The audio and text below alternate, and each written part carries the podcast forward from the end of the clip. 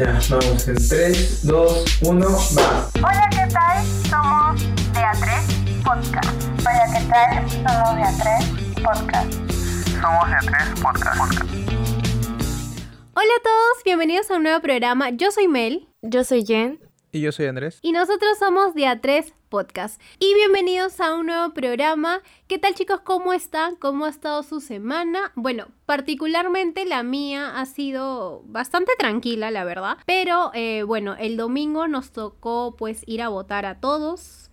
Eh, ha sido un día bastante tranquilo de votaciones. Siento que con esto del horario escalonado que, que, que, bueno, no han impuesto, sino que fue como una recomendación que habían dado, siendo que ha sido bastante ordenado, no me tomó para nada ir a votar y ejercer mi derecho como ciudadana, así que ha sido un día bastante bueno, bastante tranquilo y la semana ha transcurrido también bastante bastante bien.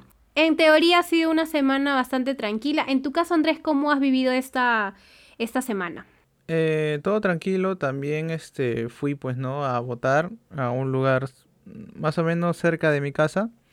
Este, y normal, todo ocurrió tranquilo, había menos gente que la primera vez. Y algo particular que me pasó en las dos veces que fui a votar es que eh, cuando fui a mi mesa de votación, tuve que hacer una pequeña cola de dos personas, las dos veces, porque justo el presidente de mi mesa se había ido al baño. Las dos veces que he ido. Fui a, distintas horas, creo. Qué pertinente. Y justo estaba en el baño. Así que me tocó esperar un rato hasta que vuelva. Pero si en el caso no hubiese estado en el baño, este, hubiese eh, entrado y salido al toque. Bueno, yo siempre voto alrededor de la 1, 2 de la tarde, siempre, y nunca he encontrado cola, porque considero que la gente prefiere ir a votar en la mañana, y ahora con el cambio del horario para los adultos mayores, igual hay muchos adultos mayores que han preferido ir en la mañana, eh, por un tema de, hay mucha gente que también no sé, se siente más cómoda y por también por costumbre de la gente mayor de realizar sus cosas a esa hora, así que igual ha sido una entre comillas fiesta electoral bastante tranquila, ¿no? Y en tu caso, Jen, ¿cómo has vivido tú esta semana eh, electoral y qué tal, qué tal, cómo te ha ido esta semana? Bueno, con respecto a mí, esta semana se ha sentido un poco apagada ya que se está dando todo ese tema, todo ese contexto social. Y sobre el tema de votaciones, el momento de, ir fue muy rápido, pero no fue este, en el horario que me debía tocar, ya que cuando salí sentí que había mucha gente en las calles. Así que decidí tomarme una hora más y, e ir más tranquila. Fui, voté, fue súper rápido, no había creo que en mi cola había dos o tres personas y luego regresé con toda esta expectativa, emoción y ambigüedad. Con lo demás, este, muy aparte de, esta semana densa y apagada, creo que una de las cosas que me hizo cambiar ese día azul eh, un poco, o sea, de, azul a, a divertido o emotivo, fue mi clase de inglés el martes pasado. Más o menos a las ocho y media de la mañana es el momento en que tomamos un receso. Entonces dejo la compu, me recuesto en mi cama para relajarme un poco, pero sé que, o sea, sé el momento en que mi profesora se va a reconectar porque ella usualmente coloca algunas canciones en inglés como para que haga ruido, o sea, resuene y comience la sesión. Pero en este caso no escuchaba absolutamente nada y sentía que el tiempo se estaba dilatando mucho más. Entonces me levanté muy rápido y cuando vi la computadora, mi profesora ya había avanzado y me perdí una parte teórica importante. Lo positivo se podría decir es que me pude poner al día, le expliqué la situación y también recordé, o sea, me hizo como que volver al pasado cuando estábamos en Secu, cuando estaba con Mel en Secu y estábamos en la clase de inglés. Eh, nos sentábamos al fondo de la clase. Creo que en la mayoría de, en la mayoría de veces, en la mayoría de clases lo hacíamos y empezamos a cantar canciones en inglés con, como práctica y era demasiado. No sé para qué practicábamos, pero practicábamos. creo que era un medio, o sea, aparte de que era catártico, era para, para no, este, no sé si era como para dar a conocer nuestro conocimiento en inglés o pronunciación, porque creo que no éramos tan malas, no éramos tan malas, pero... Modestias aparte, eran, bueno, tú siempre has sacado buenas notas en todo, y yo en inglés también, la, la, no, sí, no, no, modestias aparte. Qué modesto. Y No, no, no, o sea, Jen, ¿no? Pero en inglés yo amaba inglés, entonces por eso es que siempre como que regresábamos de la, de, del recreo, estábamos en la, en la parte del medio del, del salón en la última carpeta abríamos alguna revista, un cuaderno y nos poníamos a cantar simplemente. Era como que era algo fijo, era algo rutinario. Sí. Era increíble, era increíble. Era nuestro momento. Se ponían a cantar de la nada, o sea, agarraban su cuaderno que tenían las letras ahí, Sí, eran cancioneros, sí.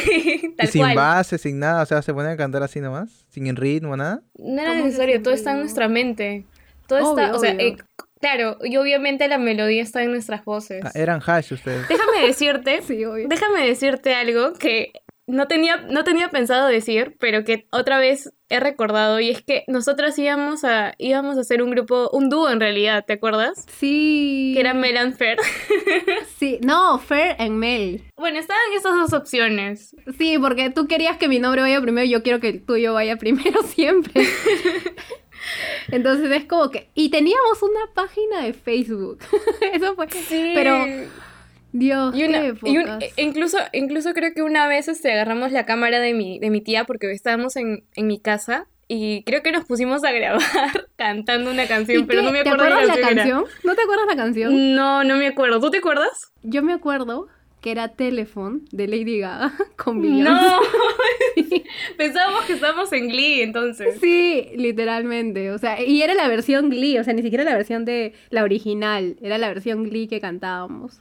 Con las mímicas y todo del, del- de la escena. Claro, claro, claro. Yo me, yo me que yo daría todo por esa, por ver ese video. Tengo en la mente partes del video porque estábamos en el cuarto de tu tía, grabando con su camarita y todo. Pero bueno, increíble. todo, es- todo está en el, todo está en el disco duro de, de mi tía, pero no sé dónde está. O sea, sé que está ahí, pero no sé dónde está el disco duro. Así que será cuestión de búsqueda. Y sacarle el material inédito. Sí, de verdad que e, es uno de los momentos que, que más recuerdo y también me trae mucho a colación de lo, de lo mucho que disfrutamos la música juntas. Hemos tenido también la oportunidad, adelantándome un poco, de ir a conciertos juntas, que era algo que también siempre habíamos soñado, creo. Y desde muy chiquitas, o sea, desde muy chiquita teníamos esas ansias, primero por hacer música de alguna u otra forma y como digo, ¿no? De, disfrutarla juntas, de escucharla y cantar. Pero ustedes, más o menos porque, bueno, ya se habrán dado cuenta, este va a ser el, el episodio de hoy. Vamos a escuchar y vamos a hablar de algunas rolitas, algunos grupos ahí interesantes que les pueden parecer a ustedes desde nuestra experiencia de cómo disfrutamos la música, qué artistas nos gusta, para un poco bajarle la intensidad, como dijo Jen al inicio, a la semana tan densa que hemos tenido con respecto a todo el ámbito político. Entonces, esa semana queríamos como que relajarnos, porque eso es lo que yo por lo menos siento con la música. O sea, la música eh, particularmente está en cada ámbito de mi vida porque es algo que a mí me, me sostiene, por así decirlo. O sea, yo no puedo vivir sin música. Me tranquiliza, me llena. Entonces es importante disfrutar y de hacer cosas que te mantengan un poco la calma. Entonces, ¿ustedes cuál pueden decir que ha sido su primer contacto con la música? O sea, ¿quiénes han sido sus influencias musicales? Mi experiencia con la música ha sido en realidad muy, muy variada. Creo que para todos ha sido desde, desde su familia en ese aspecto. O sea, recuerdo que pasaba del pop a la cumbia, baladas por mi madre, Camilo Sesto por mi abuela, que era fanática. La Laura del Lonchecito, siendo más precisa. Uy, básico, sí. Básico, sí. Am, clásicas y óperas creo que ha sido por parte de, de mi papá. Y por ejemplo, también Backstreet Boys, ya música en inglés ha sido más este, en conexión a mi tía porque ella sí estudiaba este, inglés. Entonces, creo que ahí fue, fue un poco del inicio en todo, en todo ese ámbito, ¿no? Y también recuerdo, por ejemplo, que había este disco, este, mm, los mejores éxitos del 2000, donde estaba básicamente todas las, todas las rolitas. Un recopilatorio. Sí, e, e incluso, incluso creo que muchos de, la- de las personas que he podido seguir en redes sociales comparten el- los playlists, por ejemplo, de épocas antiguas y la mayoría son de los 2000, por ejemplo, Cristina Aguilera, cuando escuchábamos a Juanes, a Julieta Venegas. Así que creo que siento de que en esa época fue donde ya pude pude experimentar un poco más y que realmente me agradaba. O sea, me gustaba mucho cantarla, recuerdo. Creo que fue por mis padres. ah, ellos siempre lo hacían y me gustaba mucho la sensación eh, de las canciones a través de sus voces. Ya luego pasé un poco al pop de Disney cuando tenía más o menos nueve años, eh, que fue en su máximo esplendor, creo yo. Después RBD como antítesis a Disney. Kudai, Alesana en mi etapa emo y también que me creo cool. Eh, obviamente sin, sin olvidar el perreo en la radio. Sin olvidar obviamente, por ejemplo, MTV y, y ¿qué más? Planeta 107.7. Creo que eran los clásicos en esa época para mí. Cierto. Ya luego comencé como que a explorar más, fui consciente más de la música, de los géneros y en realidad fue hace poco que me di cuenta realmente de, de poder disfrutar todo este concepto de un álbum. Cosa que no hacía antes, o sea, creo que antes ha sido muy poquitas, creo que han sido tres álbumes que he podido escuchar y una fue de Tokyo Hotel, que recuerdo en las épocas también que estábamos en la secu con Mel, escuchábamos bastante. Alesana y después otras, otras no más, o sea, los escuchaba así en, en sencillos usualmente. Pero, o sea, no he, no sido, no es que soy muy culta musicalmente, debo admitir, pero creo que el disfrutar y la manera en que lo hago actualmente me agrada mucho. Ahora que estoy en mi etapa de ya lecturas de manga un poco gore, con Ito Junji, existencialistas un poco en lo cotidiano con Inio Asano. Escucho más este noise de fondo que me ayuda a crear como ese ambiente.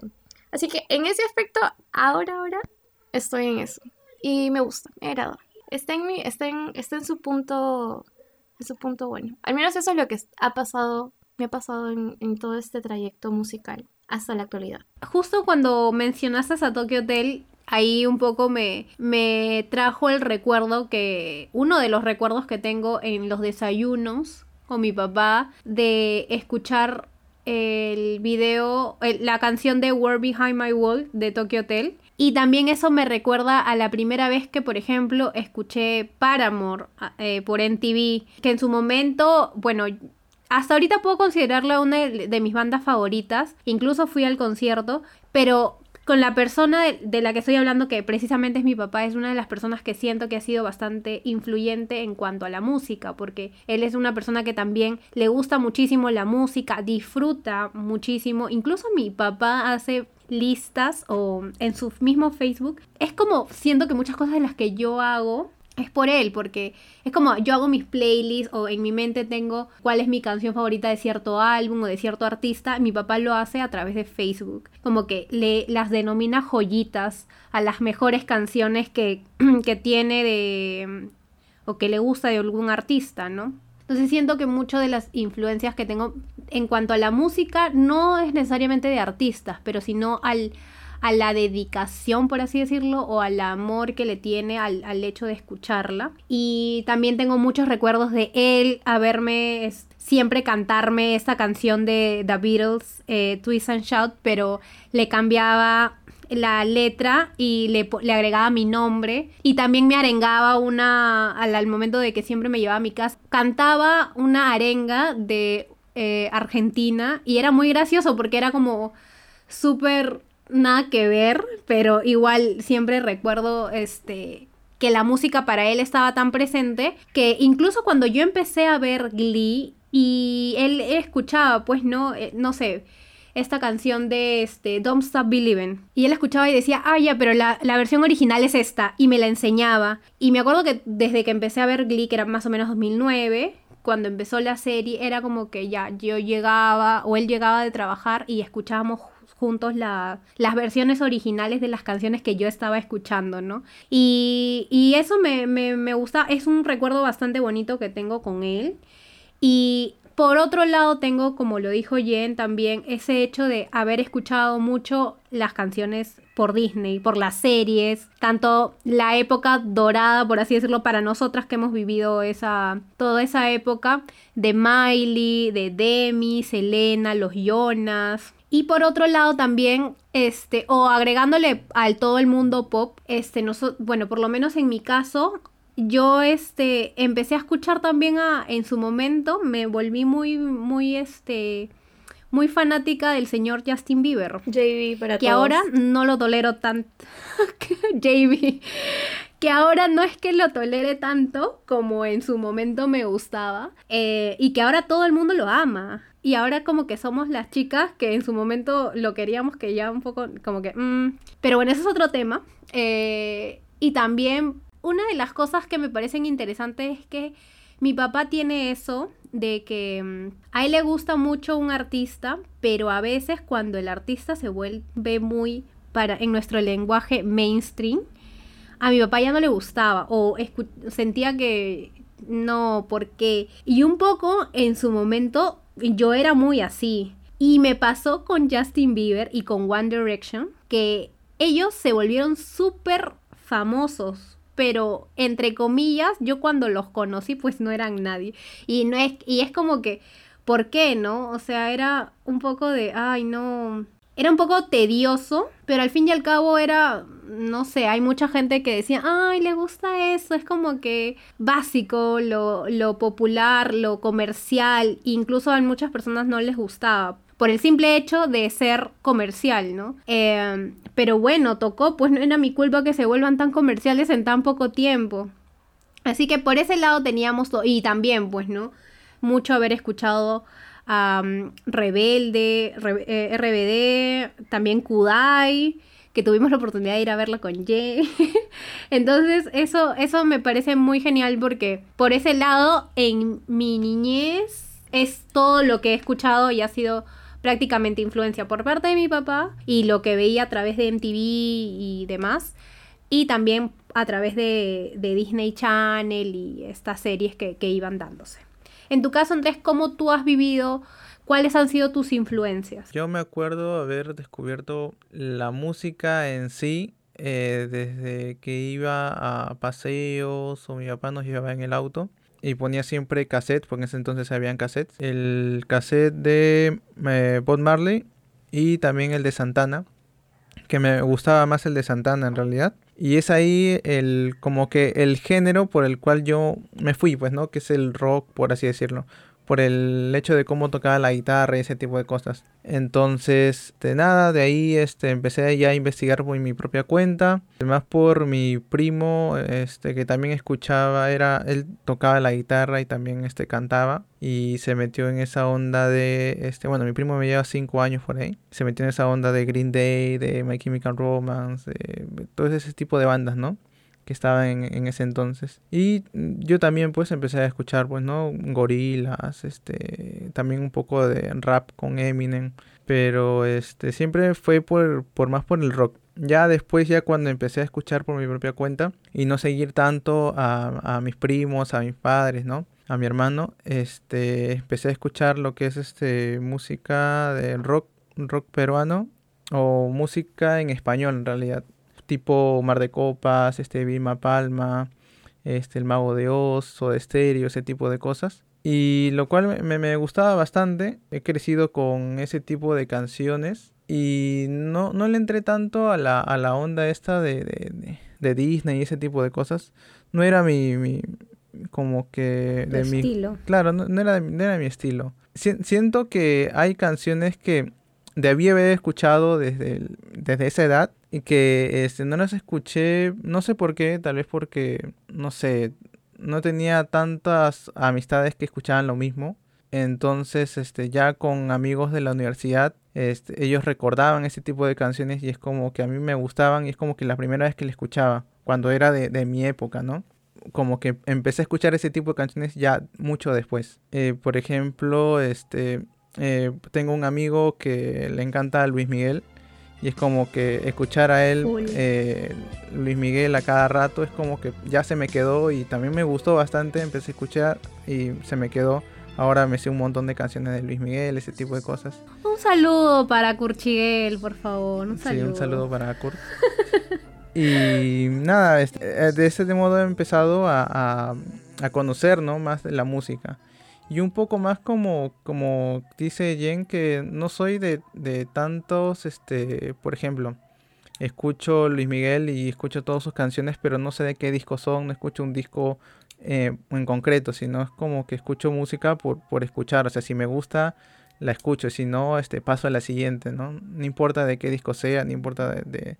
Tampoco me considero alguien que sepa bastante de, de música, eh, pero sí me, me, gusta escucharla, o sea, no puedo vivir sin, sin escuchar música. O sea, cada vez que salgo a, a, a, no sé, pues este, tengo que ir a una entrevista de trabajo, tengo que ir a trabajar, a ese tipo de cosas, siempre voy con mis audífonos y, este, y es que me relaja bastante, eh, me distrae bastante de lo que me está pasando en ese momento y, y me ayuda en, en ese momento, ¿no? Sí, es como, es como un método de escape en realidad. Muchas veces este lo hacemos por inercia, no sé, como le están diciendo, o sea, lo hacen por, o sea, a veces ya es como que tan natural el hecho de salir y ponerte los auriculares y poner play a, no sé, pues a, a tu playlist favorita o a una canción que, que, está pegada en tu cabeza como loop. Por ejemplo, ¿cuál, cuál es esa canción ahorita que, que está contigo, Andrés?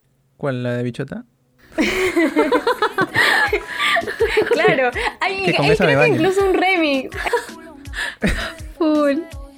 Full. Yo estaba. tenía abierto el Spotify en web y salía Andrés Rojas está escuchando Bichota. No quería decirlo nada, pero bueno, ya tú te delataste solo. Este, ¿Cómo se llama que lo pongan aquí de fondo? Por favor, ¿Se puede? obviamente. Ah, ya, sí, la, la, voy a poner, la, la, voy a poner. La tiene que poner de okay, fondo. Okay.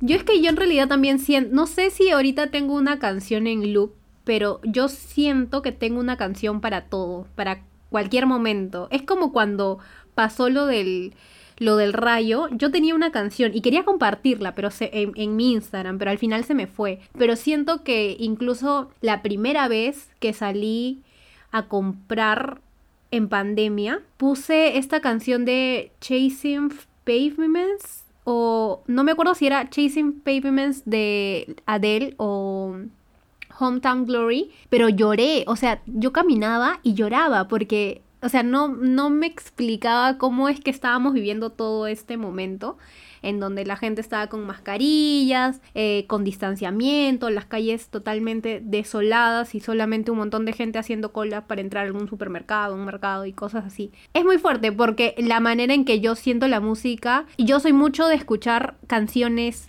tristes, por así decirlo, ¿no? O sea, bastante lentas. Por ahí dicen que, o sea, este, por ejemplo, este, Belén, que es una de las amigas de la universidad, es como que siempre me dice, son canciones de invierno. O sea, las canciones tristes le dice de invierno. Y yo soy mucho de escuchar ese tipo de canciones, me gustan mucho las canciones bastante tranquilas, porque siento que me relajan, que me dan paz. Y las escucho todo el tiempo, ¿no? Y alguien me escucha y dice, esta canción es para invierno, pero en realidad la puedo escuchar en verano, en primavera, en cualquier época del año y me encantan. Por eso es que yo siento que canción que tengo la relaciono a algún momento de mi vida o me recuerdan. Hace, hace poco también me di cuenta de eso, que hay distritos, hay canciones, perdón, que me recuerdan a distritos en los que he estado. Es como que, no sé, mira, por ejemplo, The Strokes me recuerda mucho a San Miguel, pero también The Drums, a mi época de haber estado en la pre. Después Tudor Cinema Club me recuerda mucho al centro de Lima. Y así, o sea, hay bandas, ni siquiera, y también hay canciones, ¿no? Por ejemplo, específicamente Undercover of Darkness de The Strokes, me recuerda mucho a San Miguel. Entonces es muy curioso cómo puedes escuchar una canción en algún momento y se queda grabada y después cuando la escuchas al, a los dos, tres años o después de tiempo, te lleva a ese momento. Por lo menos es a mí lo que me pasa con la música. A mí también me pasa lo mismo, no mucho en lugares, sino que en momentos específicos. Por ejemplo, tengo dos momentos específicos. Uno es con Don Teto, una banda colombiana, que lo estaba escuchando justo cuando estaba jugando un juego estos de, de emulador de Nintendo DS, de One Piece. Y siempre que jugaba, después del colegio, este, ponía de fondo Don Teto. Y es como que cada vez que escucho Don Teto, ciertas canciones de un álbum antiguo me hacen recordar a ese juego. Y el otro este momento es este el, regga el reggaetón antiguo. Me hace recordar al Winning Eleven de, de Play 2. No me acuerdo qué, cuál era, creo que es el 11. Porque hay una versión pirata de ese juego donde este te ponían la- las canciones de reggaetón. Entonces, mientras tú jugabas, salían las canciones de reggaetón como Sundada, este, otra de Wisin y Yandel. Gran. Y es como Dos que- palmas.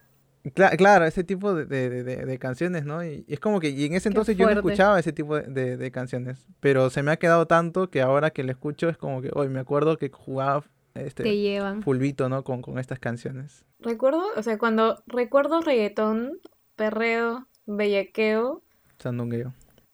incluso y sandungueo, o sea, ¿cómo le puedo explicar?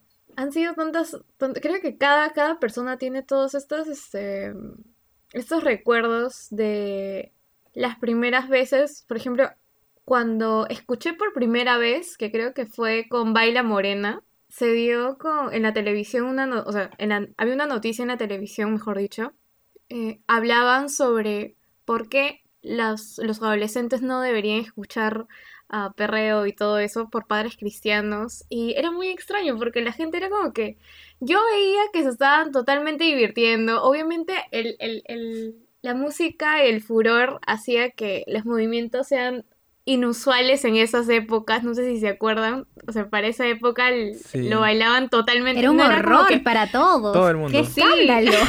¡Qué escándalo! Sí. Y ya luego cuando eres grande es como que ya te preguntas, eh, estás en la reu con la gente, con amigos o desconocidos incluso y te y ya está esta pregunta, ¿no? Oye, ¿te volteas o no? Cosas así, ¿no? Experiencias quedan. Experiencias. Dime, por favor. ¿Alguien no le ha preguntado algo así como que hacen una hacen un movimiento como para que Que la te agarran la mano la y te... cintura. Ah, Sí. no. Bueno, la Ah, eso me recuerda cintura. tanto al colegio, de verdad. De verdad, eso me, recu- ¿Qué? eso ¿En me qué colegio recuerda... están? Era- En mi colegio no pasa eso. Estoy en un colegio cristiano, por En tu colegio fueron, y mira, en tu colegio fueron ah, de promo, de viaje de promo en primaria, así que estoy dudando mucho de Sí. las cosas que han pasado en tu colegio. Sí, sí, realmente nos preocupa un poco, la verdad. Sí, o sea, la experiencia de, de, de- de perreo en, en las en las reus, en las no eran fiestas creo que de despedida. Eran fiestas de cumpleaños, no, de Sí, de cumpleaños. cumpleaños En la, también, en la claro. despedida siento que era full, por lo menos en la despedida de, de secundaria fue full salsa, porque estábamos dentro del colegio, pues, ¿no? Pero estas reuniones de las que estamos hablando eran de, de cumpleaños, o sea, que se hacían en la casa, de noche. Me acuerdo específicamente de una, la de Pamela. De- esa es la que más me acuerdo. Y, y fue este un poquito. mm, fuerte. No, sí. Son Nada más, declaraciones que, que no se pueden, que no se pueden decir a- al aire. Pero tengo que refutar algo. Ya que no hemos estado en secundaria, o sea, al final en quinto, eh, Claro. juntas, no puedo decir nada eh, en específico, pero yo estoy absolutamente segura de que la despedida de, de sexto a... mm, éramos, no, de quinto a sexto, mejor dicho, en primaria, no, nuestra, la, la reunión fue en el mismo colegio, incluso pusieron, Sí. colocaron luces psicodélicas. Bailaron niña chai, creo. No, ¿Qué? ¿así? Te juro que yo me acuerdo de que había perreo. No, era perreo. Ah, claro. Es verdad, Sí. era una despedida, yo me acuerdo. Ahí, me acordé. ahí yo me acuerdo de que alguien, no voy a decir nombres, me dijo. em, ¿Te volteas? quieres voltear? y yo, no.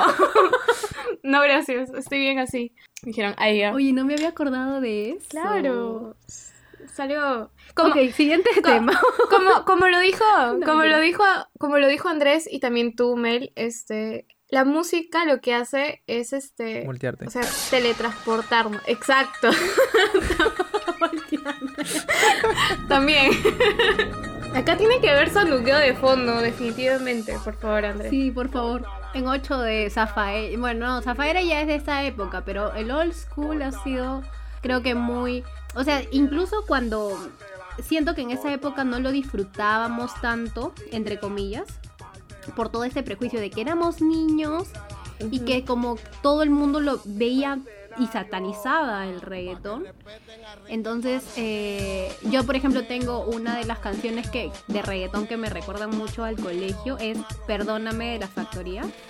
por- Ah, me sí. acuerdo específicamente que estábamos yendo de paseo en eh, al a Chabuca Granda, creo, al puente, al, al puente de Chabuca Granda. Y estábamos con una compañera eh, en la combi, todos juntos, pero me acuerdo específicamente que sonó esa canción y yo cada vez que la escucho me acuerdo de ese momento.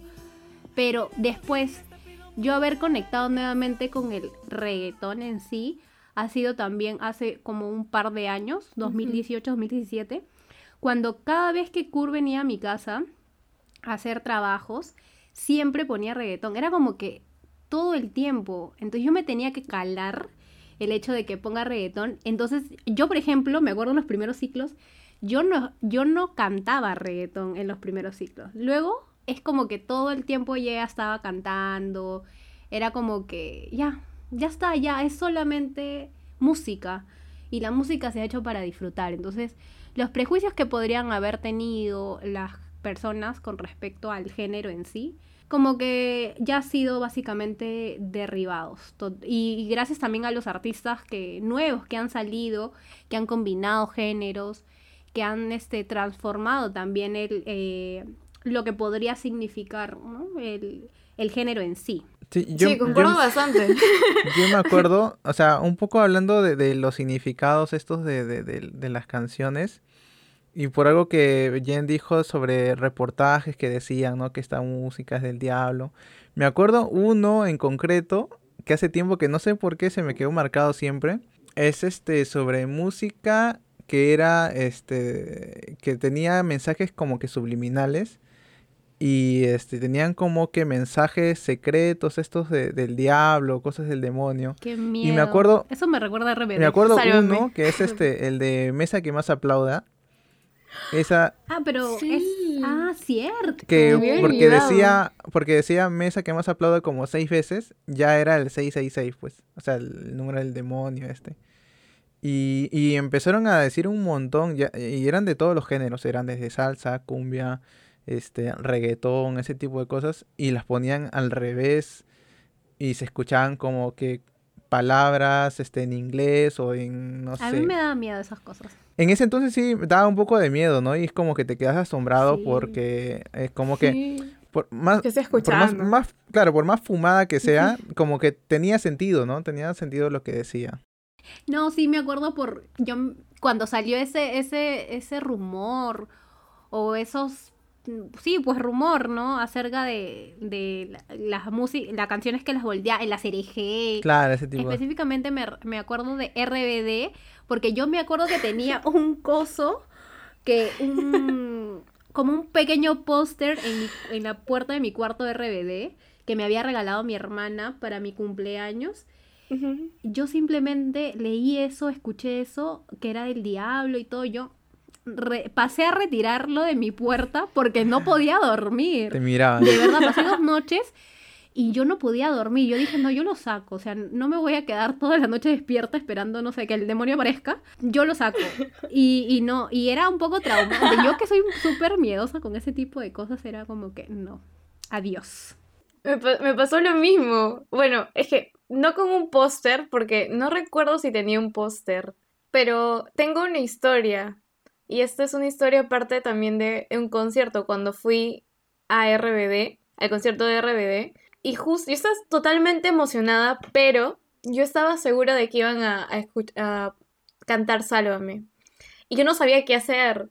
Y bueno, fui obviamente acompañada con mi mamá porque tenía, ¿cuántos años? Creo que tenía nueve, ocho años. Y era una experiencia increíble, pero en el momento que, en que cantaron RBD, yo estaba a punto de llorar. Fue muy, mu- fue muy, o sea, ahora que lo recuerdo, me da como que palta y risa ya, pero yo recuerdo de que agarré mis dos manos, los puse en mis oídos, me eché como que con mi mamá y estaba diciendo la la la la la la la para no poder escuchar más que mi para, para escucharme a mí misma. Pero era por lo del rumor de que era del diablo. Claro, exactamente, e- es por eso, por eso, porque sentía de que estaba haciendo algo malo. Es por eso que Nos traumaron mal. sí, sí, sí, sí. Esas cosas son muy, muy delicadas, muy delicadas que, que no se deberían, o sea, se deberían tomar con cuidado y con calma.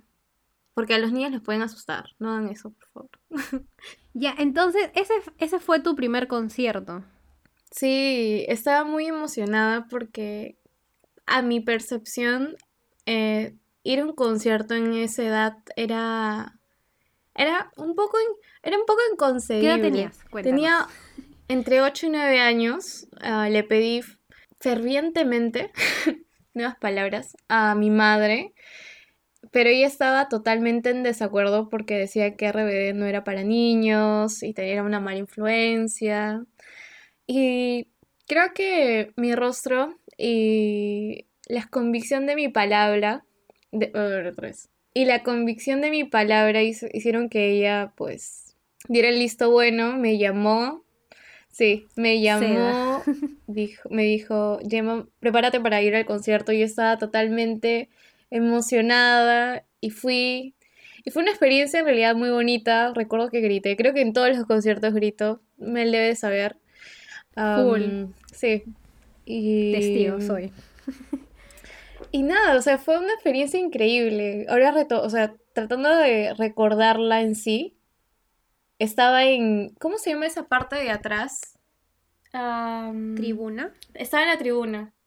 No lo veía. Estaba con binoculares para tratar de. Yo, de todas maneras, Oh estaba totalmente emocionada porque tienes como que esa experiencia en vivo, pero sí, no las podía ver, pese a mis binoculares, pese a que trataba de como que. Creo que incluso mi mamá me dijo: hay que irnos como que un poco más arriba para poder este, a- Para presenciarlo. mejor. Claro, para presenciarlos más, pero no. Igual estaba, igual me gustó, no es que me estaba quejando. Lo disfruté bastante. Y esa fue mi experiencia con respecto a mi primer concierto. Luego, em, luego pasó mucho tiempo en realidad para poder ir a otro concierto. Fueron más o menos hace, hace poco, ha sido 2018. Contigo también. No, fue mi primer concierto creo que contigo. Fuimos a ver a Kudai. Experiencia inolvidable. Otra vez gritando. Sí. Todas las canciones. Recuerdo que el chico que estaba a mi lado. Todas. Sí, recuerdo que el chico a mi lado estaba como que. Eran dos. Y uno de ellos creo que le dijo al otro. parece que parece que es su grupo favorito porque, o sea, no nos perdíamos de ningún, de ningún concierto. De ningún concierto. de ninguna canción. no nos perdíamos de ninguna canción. Y pues creo que también ahí me di cuenta de que me gustaba mucho saber el setlist de cada, eh, de cada artista en cada concierto porque me sentía como que parte de... Cuando no cantaba una canción o no me la sabía, no, no la sentía tanto. No sé, no sé si las pasó alguna vez a ustedes. Sí, a mí me ha pasado siempre. Sí, tienen ese feeling ustedes con, con el hecho de, no, si no me sé la canción, no la hago. Sí, a, a mí sí. Siento como si estuviera no formando parte de, de lo que debería formar. Es muy extraño. Porque, o sea, más allá del hecho de que la gente esté ahí, o sea, yo obviamente estoy disfrutando por mí misma. Y soy yo quien va a sentir la canción o no. O sea, puedo, puedo Ujú. este, experimentar la, la melodía como primera vez, como usualmente pasa cuando encontramos una canción chévere o no. Pero en ese momento es como que siento de que, de que tener ese feedback de la canción, de la letra, y más en vivo, lo hace como que más significativo en ese momento del concierto, porque es algo que, por ejemplo, si es un artista internacional, no va a volver, o es un poco complicado que, que Ujú. vuelvas a ir. Entonces, tener como que esa experiencia Es completa experiencia para mí. Exacto. Era, era algo que yo quería. Eh, me pasó también con el concierto de Arctic Monkeys. Yo estaba a full. Fue, fue genial. Claro. Eh, ¿Fuiste? ¿O no? No, no, no, no. me- Ah, me estoy, con- no, me estoy confundiendo No con el de... No, Con el de No, Strokes, fue de Stroke. Claro. claro, claro. Claro, los tres fuimos a ver The Strokes. Y también eh, fue, fue similar en realidad. Eh, traté de... Bueno, en realidad ya los escuchaba a ellos de hace tiempo, entonces am, el setlist era como que más... Ya más conocido, ya era más digerible. Yo iba, yo iba a decir que... Yo iba a decir que siento que el, el cantante me mira esperando que cante su canción. Por eso me siento mal por no. Como que to- toda la banda me mira, es como que canta. ¿O que no claro, canta? claro. Como que... ¿Que acaso no te la No te sabes? la sabes. Es, ¿Qué co- haces es como acá? ese ¿Qué haces momento en que Ahí tienes, ahí tienes tu hojita. han llevado su hojita En algún momento creo que yo llevaba una hoja. No, yo no. No, Nunca. no, nada. Ala. No, ni que fuera a cantar en el colegio. No, yo particularmente siento que podría ir a un concierto. Yo no me siento nada incómoda si es que no me sé alguna canción del artista. Porque incluso cuando vino eh, The Neighborhood, yo quería ir a verlos. Yo no, me, bueno, me sabía, a ver, contando, me sé cinco canciones de The Neighborhood que son increíbles. Hay una que es mi favorita, que es la, la clásica y básica de la banda, que es Sweater Weather, pero no es mi favorita por... en es mi favorita en sí porque me recuerda, eh, me recuerda algo específicamente que es eh, mi primer, ni siquiera mi primer año en la universidad, me recuerda eh, la pre de la universidad, o sea, yo iba a estudiar a la pre de la universidad con esa canción todos los días, o sea, me levantaba y era la primera canción que escuchaba. Entonces, y es muy de invierno, es también, la escuché, conocí esa canción por un cover, eh, entonces esa, entre el cover y la versión original, siempre me la pasaba escuchando, entonces yo incluso pensé, dije, yo voy a ese concierto, así me- no me sepa, o sea, sí solo me sepa cinco canciones. Pero al final, por cosas de la vida, no se pudo. Pero no descarto la idea de algún día ir. Incluso, por ejemplo, tengo una canción también. Bueno, creo que podría hablar más adelante de esa canción, pero siento que si ese, esa, esa banda viene así solamente canten esa canción y no me sepan las demás, que es un poco, es poco probable porque me gusta mucho el, el primer disco que ellos tienen, yo iría. Porque son canciones que tienen mucho significado, ¿no? Y es por eso que yo escucho esas canciones y por eso es que me gusta la música, pues. Entonces, por ese lado, como que yo me siento bien fresh. Claro, en, el caso de ustedes sí es como un poco más de, no, necesito saber, porque claro, es un feeling totalmente distinto, no solamente escucharlo, sino gritar la canción, o sea, vivirla con la banda ahí. Exigirle al cantante que cante la canción que tú quieras. Es Oye. el feeling que se necesita. Sí, eso, eso Sí. me acuerdo que pasó cuando los tres fuimos a ver a The Strokes. Y creo que dejó varias canciones como que fuera de... Dejó todas, Sí. las que yo quería que cante, todas creo dejó. Sí, recuerdo también de que estaba tan emocionada de poder verlos porque cuando fui a, a, a ver a Arctic Monkeys estaba muy atrás, literal no veía nada y más con mi estatura porque soy chiquita. Entonces ahí fue la, como que esta mm, necesidad, un poco en ese momento al menos, de poder ver al menos a, a los chicos de Strokes. Y así pasó, Cerca. cerca, exacto, pero eh, todo el mundo nos estaba aplazando. O sea, ah, llegó un punto en el que sí ya Sí. no. Ah, y recuerdo también cuando, cuando antes de, de incluso de escucharlos estaba creo que Split-Not. Y estábamos al, Ah, costa- sí. al costado de los altavoces. Fue como que no puede ser cuando acaba. Porque no es que. No hay, no- creo que alguna vez he escuchado una canción de ellos y no es que sea muy fanática de la banda. Entonces cuando el- los sonidos este, eran muy continuos porque estaban tocando no sé cuántos cuánto ¿Cuánto fue? 40 minutos creo. No, no, Para mí- fue más, era una hora. ¿Fue más? Una ¿Una hora. hora? Hora y Hora y media, media, fue, casi. sí. Para, mí fue, Y los odio. Sí. fue un estado... sí. Nunca tocaron la, la canción que... La única canción que me sé, no la tocaron. Los odio. Pasa. Suele pasa. pasar. Y pues Sí. creo que ahí, creo que en ese momento, justo ese preciso momento me di cuenta de que para mí era mejor poder disfrutar un concierto desde la comodidad. O sea, ya no sentía la necesidad de, de estar como que al frente aplastada, sino... te- recuerdo que eh, más temprano estábamos como que sentados en una parte, en una zona de, Tranqui, sí. Ajá, escuchando, viendo este, la pantalla también, porque eso teníamos esa opción, estábamos cerca, no estábamos tan lejos, no estábamos tan lejos y ni tan cerca también de, de los altavoces. Entonces, Fito Páez estaba, sentí- sí, de ese- de estaba. Sí, y lo estábamos viendo Ajá. sentadas. Exacto. Sentados todos, tranquilo, conversando. Exacto, y fue, fue en ese Fresh. momento, en el momento en el que todo el mundo me estaba aplazando y tocando partes que no creí que me iban a tocar, no mentira, no pasó nada malo. Sí. Pero sí estaba siendo totalmente aplazada. Dije, no, creo que, creo que lo, lo ideal para mí sería este, poder escucharlos eh, en tranquilidad, disfrutar las canciones. Como dijo Mel, es, hay grupos en los cuales conoces un par de canciones y sí valen la pena. sí. Todavía no me ha pasado, em, no me- o sea, no he tenido la oportunidad de, de, disfrutar un concierto aparte eh, de otro artista tal vez nuevo que me, me da mucha, mucha curiosidad de verlo en vivo, ah, más allá también de la pandemia. Pero, am, o sea, todo forma parte de una experiencia y cada experiencia te, te enseña un poco a, a cómo disfrutar la música eh, a su manera y a sentirla, creo yo.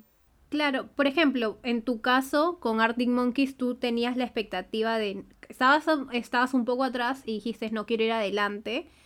Cuando se volteó la torta y para The Strokes estabas adelante es como que no, prefiero verlo atrás.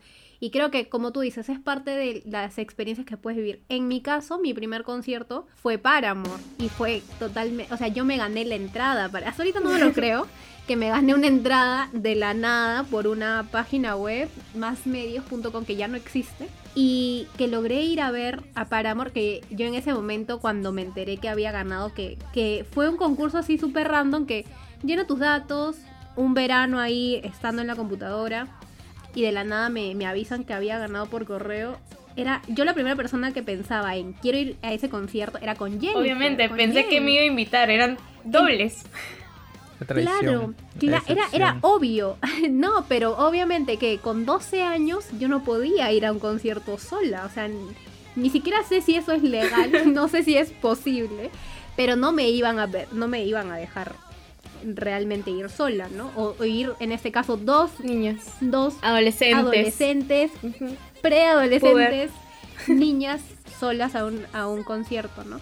Entonces me tocó ir con mi tía, justo el mismo día era cumpleaños de mi papá, este, para hacerlo rápido y un resumen como que almorcé con él, me fui a un internet un toque, eh, mientras esperaba que mi tía salga del trabajo, fuimos a recoger las entradas, todo ese mismo día. Y logré disfrutar el concierto en primera fila, por así decirlo. Igual yo tampoco estaba adelante en reja porque estaba con mi tía. Con mi tía lo estábamos viendo un poco de atrás y, y súper cómodas también. Y ahí cuando, o sea, tener esa experiencia de ver a, a Hayley Williams en el escenario, ver la energía con la que se, se paseaba por el escenario, o sea, me quedó muy, muy, muy grabado y dije, no, es que yo necesito vivir más experiencias como esta, o sea, ver que el artista que me gusta, verlo en ese estado, en ese modo de, de traspasar el hecho de verlo en una pantalla de tu celular, bueno, ahora celular, de la laptop, de la tele, a verlo en vivo es una energía totalmente distinta. Y, y me encantó, entonces me marcó mucho ese momento. Después a lo largo de mi vida he tenido otros conciertos, que en ese caso, por ejemplo, fui, mi segundo concierto fue Demi Lovato, y de ahí sí lo vi en tribuna, eh, cuando vino con, este, con el disco de Unbroken, y lo fui, fui a verlo con mi mamá, o sea, totalmente cómodos atrás, no la veía, o igual la distancia era, fue en el jockey, y, y también yo dije, no voy a, no quería tampoco, porque en ese momento no tenía la posibilidad, era una niña, no era como que ahora, si quiero ir adelante, es como que, bueno, ahorra, tú costéatelo, pero en ese momento yo no le podía exigir algo a mi mamá de cómprame una entrada de, no sé, pues 500 soles, 600 soles, no sé cuánto estaba la entrada adelante. Y lo mismo me pasó cuando fui a ver a One Direction, que a, a One Direction los vi como si fueran unas hormigas, porque era en el Estadio Nacional. Entonces, sí, o sea, era verlos, pero tampoco me cabía en la cabeza de... Yo en ese momento incluso pensaba, si yo tuviera el dinero, tampoco me acuerdo cuánto costaba adelante, pero me acuerdo que cuando vinieron los Jonas, creo que costaba 1300 la entrada para ir adelante.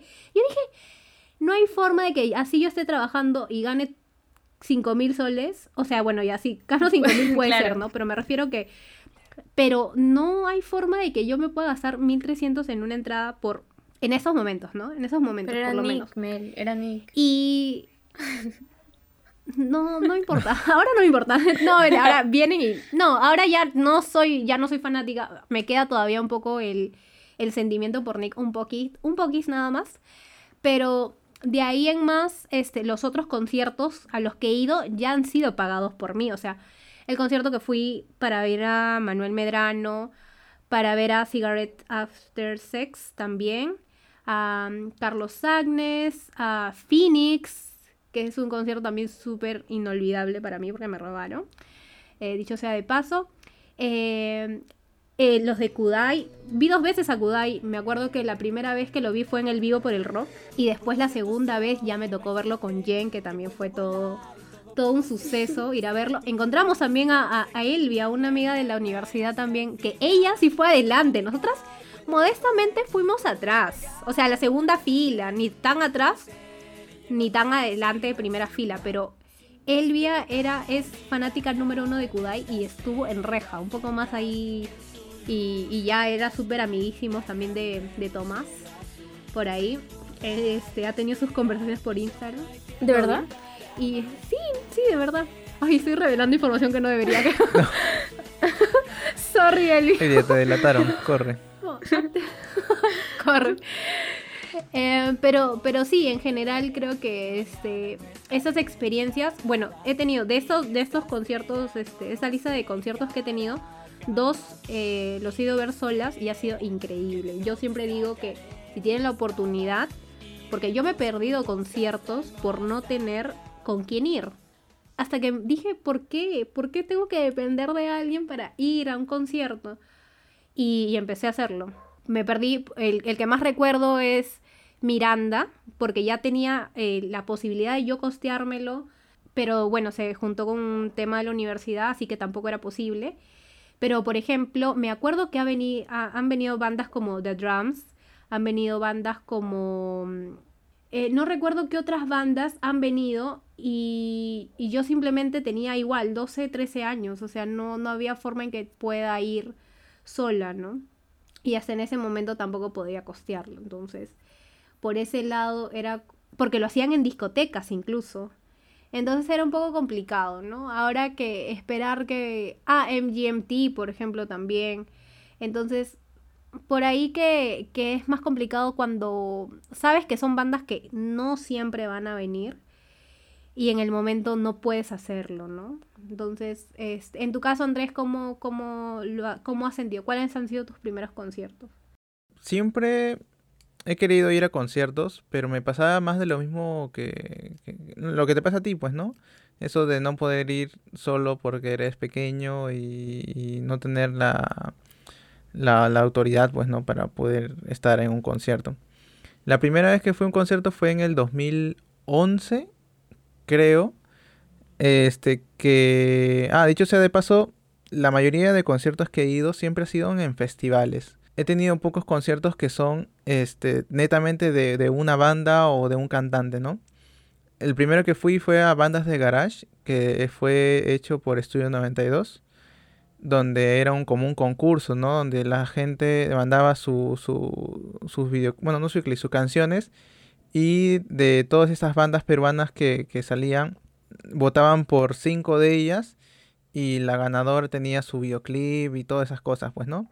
Y creo que en ese año ganó Adamo. Adamo creo que ganó. No me acuerdo quién ganó. Pero este estuvo Adamo. Este. Yo fui únicamente por Don Teto en realidad. Que era una de las bandas invitadas. Y estaba Lívido. Un montón de bandas peruanas. Este, muy chévere. Fui con mi hermano y fui con mis primos también. Que en este caso nosotros, habían solamente dos entradas. Estaba la de las tribunas de adelante y la tribuna de atrás. Eh, en este caso fui la tribuna de adelante porque estaba a 20 soles nada más creo la entrada, recontra barato. Y la de atrás estaba a 15 soles. Eh, fue en Campo de Marte creo que fue. Sí, creo que por ahí. No, no me acuerdo muy bien.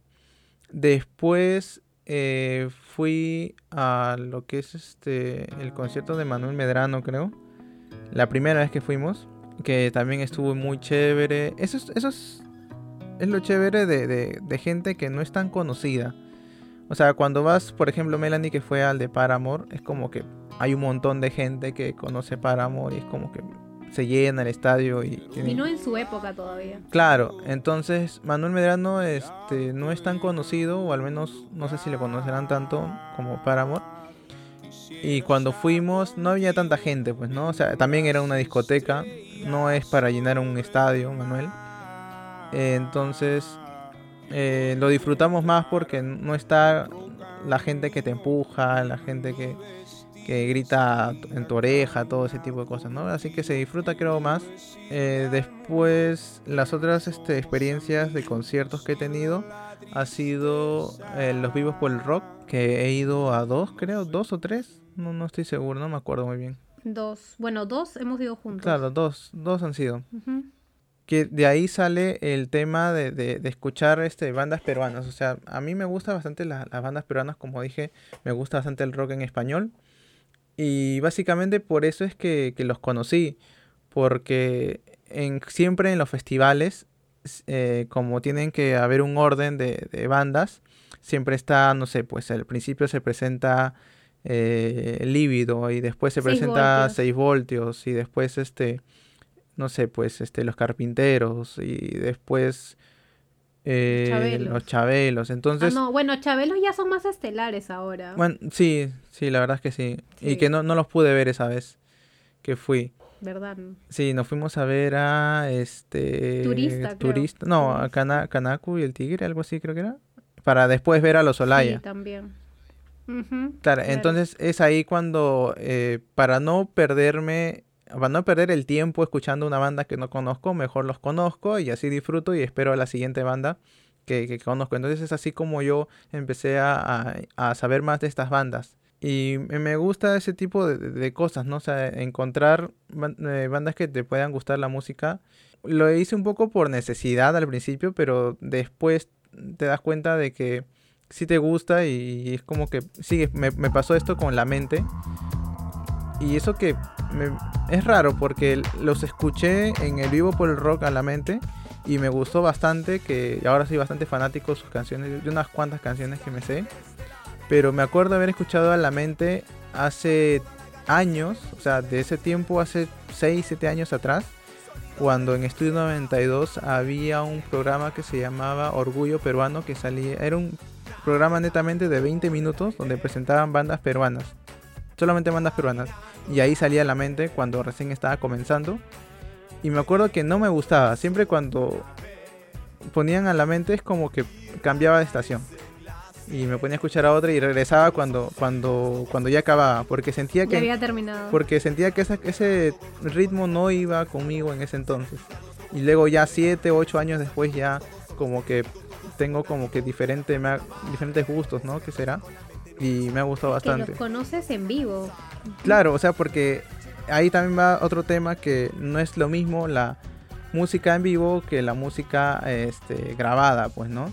Totalmente. Eh, hay yo, yo he escuchado música en vivo y después este dijo, oye, qué chévere esta canción, me gustó bastante y cuando la escucho grabada es totalmente diferente, es como que me gusta más el en vivo que el que en la grabada. Me ha pasado bastantes veces y el último concierto al que iba a ir y no pude ir porque hubo esto todo de la, pandemia, ya tenía todo comprado, la- las entradas y todo eso, ya me había aprendido las canciones y todo de su nuevo disco. Este, nada, lo cancelaron, ya no pude ir, me devolvieron el dinero y al poco tiempo este, anunciaron una otro concierto, pero iba a ser este virtual. Creo que fue por Zoom, creo, no me acuerdo. Ah, no, era una página, no me acuerdo muy bien.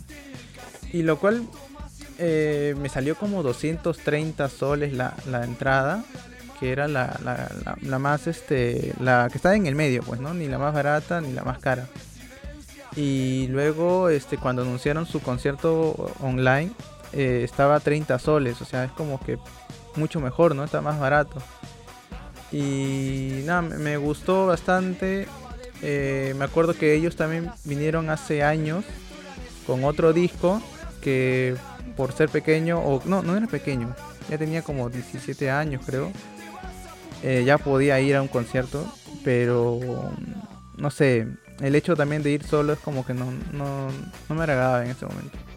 Pero bueno, dejando ese tema a un lado, eh, este, con estos nuevos conciertos este, virtuales, ya he ido a dos de estos, que es el del cuarteto y ahora otro de Manuel Medrano que también tuvimos con, con Melanie. Y me gusta este estilo, o sea, ya no sientes el, el hecho de que te estén aplastando, este, los gritos, el estar parado varios, varios este, minutos, varias horas, eh, estar gastando un montón en, en movilidad y ese tipo de cosas, ¿no? Este, claro que no se compara al, a la adrenalina, al- a la de experiencia esta de, de tener el parlante ya al costado reventándote este, y escuchando la música que, que tú siempre escuchas, ¿no? Y nada, este, ahora hablemos un poco de esto, ¿no? De esta nueva tendencia que es este hacer eh, conciertos virtuales. Sí, de hecho yo también en ese aspecto siento que los conciertos virtuales han sido algo totalmente necesario.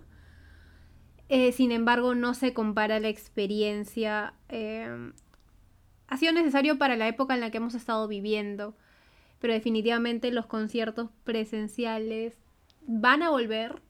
Ya es un hecho, en otros países se está dando. Pero yo tuve la oportunidad de, comprarme la entrada para ver a Miranda y bueno, también al de, al de Manuel Medrano.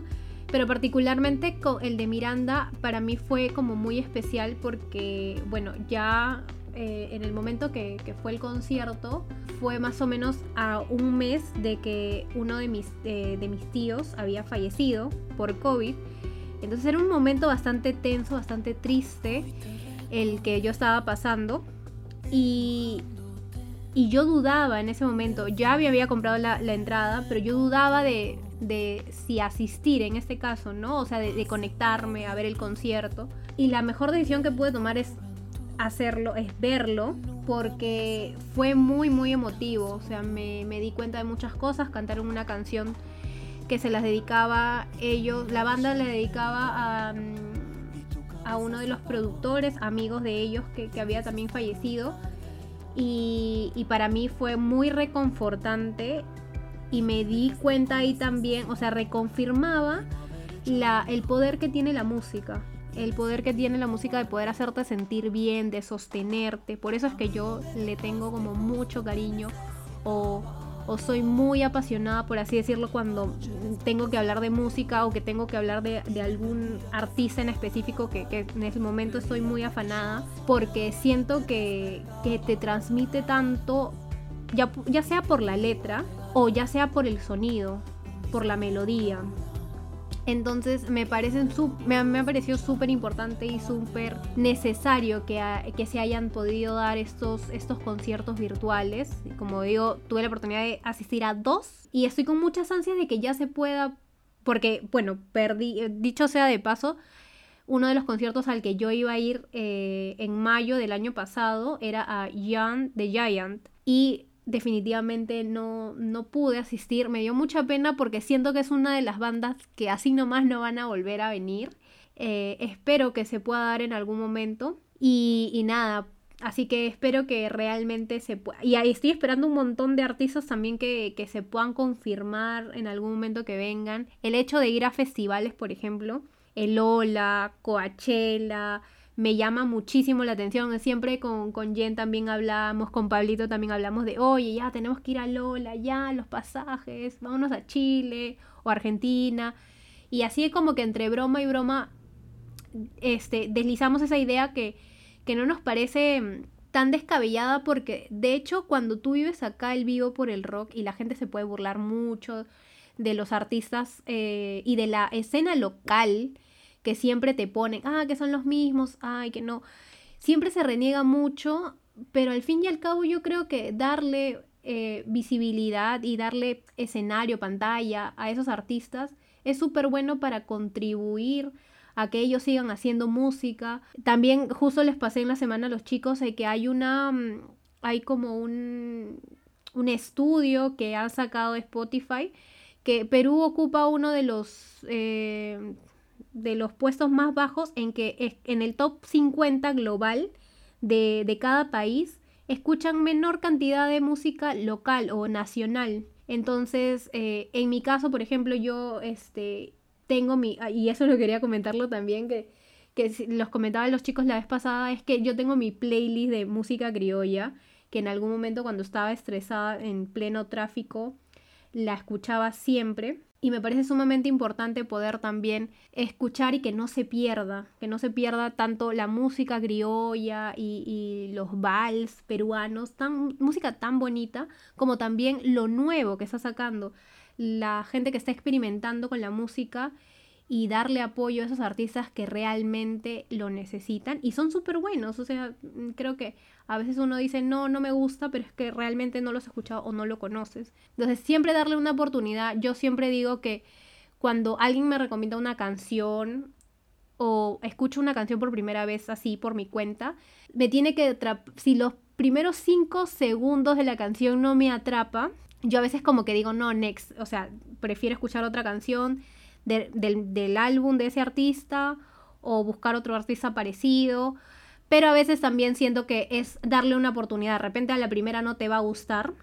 Pero al fin y al cabo, escúchate toda la canción. Si no te gusta, bueno, ya está. Pero, pero siempre darle una oportunidad, ¿no? Y, y bueno, básicamente eso. Pues no, me parece que, como digo, estoy muy ansiosa que vuelvan los conciertos ya, ya, pero ya. Sí, concuerdo bastante contigo. El, el apoyo local es importante. Em, yo, por mi parte, he escuchado música peruana muy, muy puntual. Ah, por ejemplo, Evayón, Los Quipus, em, Agua Marina de siempre, Lala, em, Santa García, incluyendo también a Galabrie. Por ejemplo, no, no he podido ir a conciertos eh, en vivo de ellos, pero lo que sí he podido experimentar es un en vivo por Instagram. Y de alguna forma se siente, o sea, obviamente es muy diferente a un concierto virtual, un en vivo en Instagram, pero también hay cierta calidez. Es como que se siente muy personal porque está tu cantante, el, bueno, el cantante, el compositor, o dúo, o el grupo musical, en la tranquilidad de su hogar, con algunos instrumentos y se siente tan íntimo que es muy bonito. O sea, es una experiencia, por mi parte, bonita. Ah, esos, más que nada, han sido mis, entre comillas, conciertos virtuales. Bueno, sí se puede considerar un concierto virtual, pero netamente, o sea, en la cual ha habido toda una producción detrás de ello, ha sido el único y concierto fallido de Mar Anthony que se lo dieron a, mi mamá y, y fue, muy, fue muy divertido en realidad. Pero también, ¿cuál es la palabra correcta para esto? Sí, fue fail, fue fail. Estamos emocionadas, habíamos sacado chelas, algunos piqueos, teníamos el televisor preparado. Estaban en el mood. estamos en el momento, en la cúspide, para poder rememorar aquellas épocas porque como alguna vez lo dije, em, una de las influencias que he tenido, por ejemplo, en, en, salsa, ha sido mi mamá y mi tía, obviamente, ellas dos. Y Mar Anthony, mi mamá. Incluso con Luis Miguel, Laura Pausini y Mar Anthony. Los tres, el trío inseparable de ella. Entonces, o sea, cada recuerdo que tenía con Mar Anthony es mi niñez completa en un fin de semana con ella, este, preparándonos este, para poder salir. Antes de poder salir, era como que toda una, toda una rutina em, muy, muy extraña. Que incluso ahora, cuando estoy preparándome para salir, también escucho tal vez un álbum o una canción en específica y, o sea, forma parte, ¿no? Pero ya llegando otra vez a este tema, nunca se dio, no pasó. Recuerdo que pasaba hora tras hora y luego de buscar en las redes sociales eh, me di con la sorpresa de que al final no se iba a dar el concierto, que iban a subir el día siguiente lo más rápido posible el concierto grabado. Que no vi, porque creo que todo ese mood nos la bajó, no sentíamos como que ya la emoción de, la situación, incluso creo que el domingo se sentía un tanto sombrío, así que esa fue como que la experiencia de un concierto grande virtual, en, virtual claro, fallido.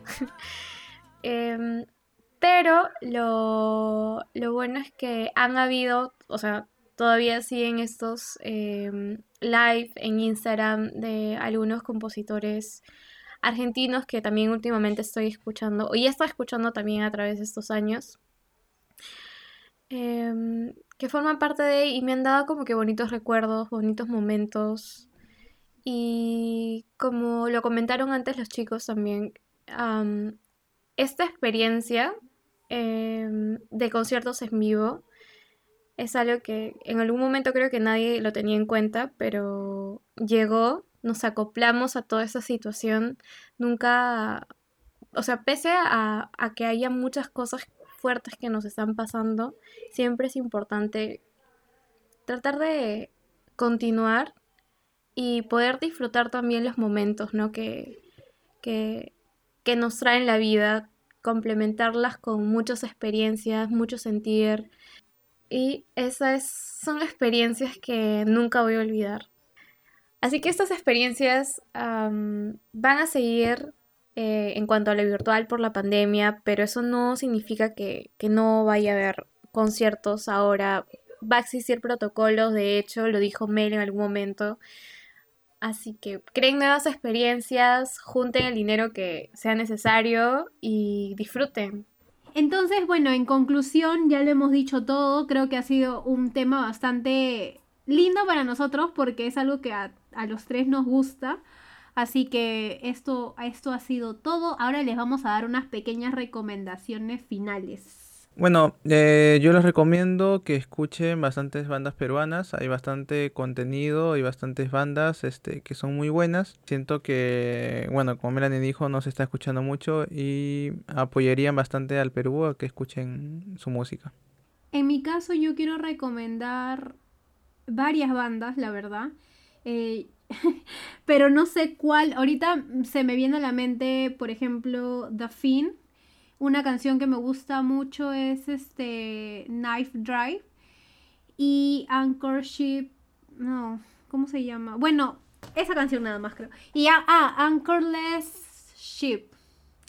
Igual todas las recomendaciones las vamos a dejar en nuestro Instagram. Y por otro lado también quería hacer eh, mención honrosa a mis reinas, a Lana del Rey y a Taylor Swift. Por favor, vayan a escucharlas que en vez. cuarentena... Ya sé, ni en- no, Ya- en, yo sí, en yo pandemia, decía, qué raro. En pandemia, eso, eso es lo que se me estaba olvidando. En pandemia hay muchos artistas que han sacado discos, que se la han, han jugado muchísimo. Así que, bueno, menciono en raza a estas dos grandes para mí, que las amo con todo mi corazón. Por mi parte, recomendaciones. Ay, es que ¿Tú, tú puedes recomendar que no vayan a un concierto de Mar Anthony. Esa es tu recomendación. también, oye, 90 y no, no, ¿cuándo fue? No, 30, creo que fue 30 dólares o 40 dólares asu, para un concierto en vivo. Por las... Bueno, sí. Recomendaciones, de, a ver, de música, la verdad es que me gusta encontrar eh, música random y dependiendo si me gusta o no, ah, la busco el álbum.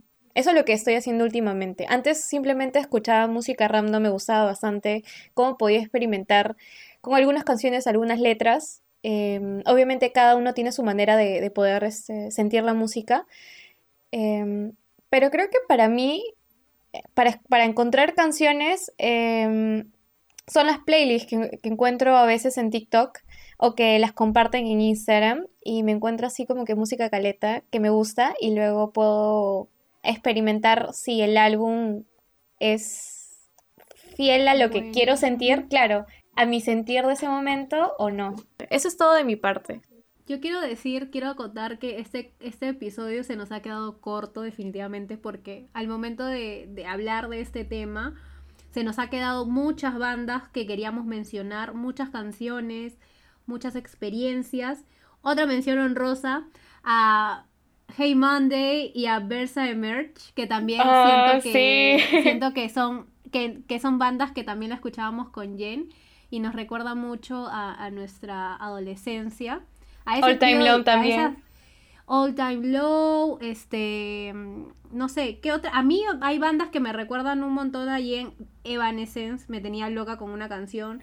En general, sí, en general, eh, como digo, nos ha quedado bastante corto y de repente va a ser igual un, un capítulo bastante largo. Ahí, este, ahí se les dejamos esas recomendaciones y nada, escuchen mucha música, relájense y nosotros nos vemos. Y nosotros nos vemos, no nos vamos a ver. Y bueno, nos encontramos en un próximo episodio la próxima semana. No se olviden de seguir en nuestras redes sociales Estamos en Instagram, TikTok y también Spotify como de A3 Podcast.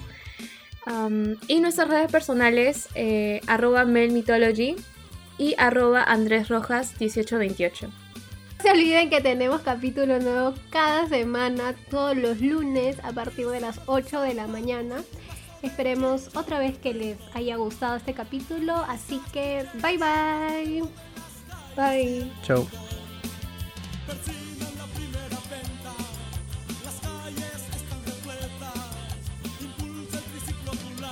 Llamado Perú.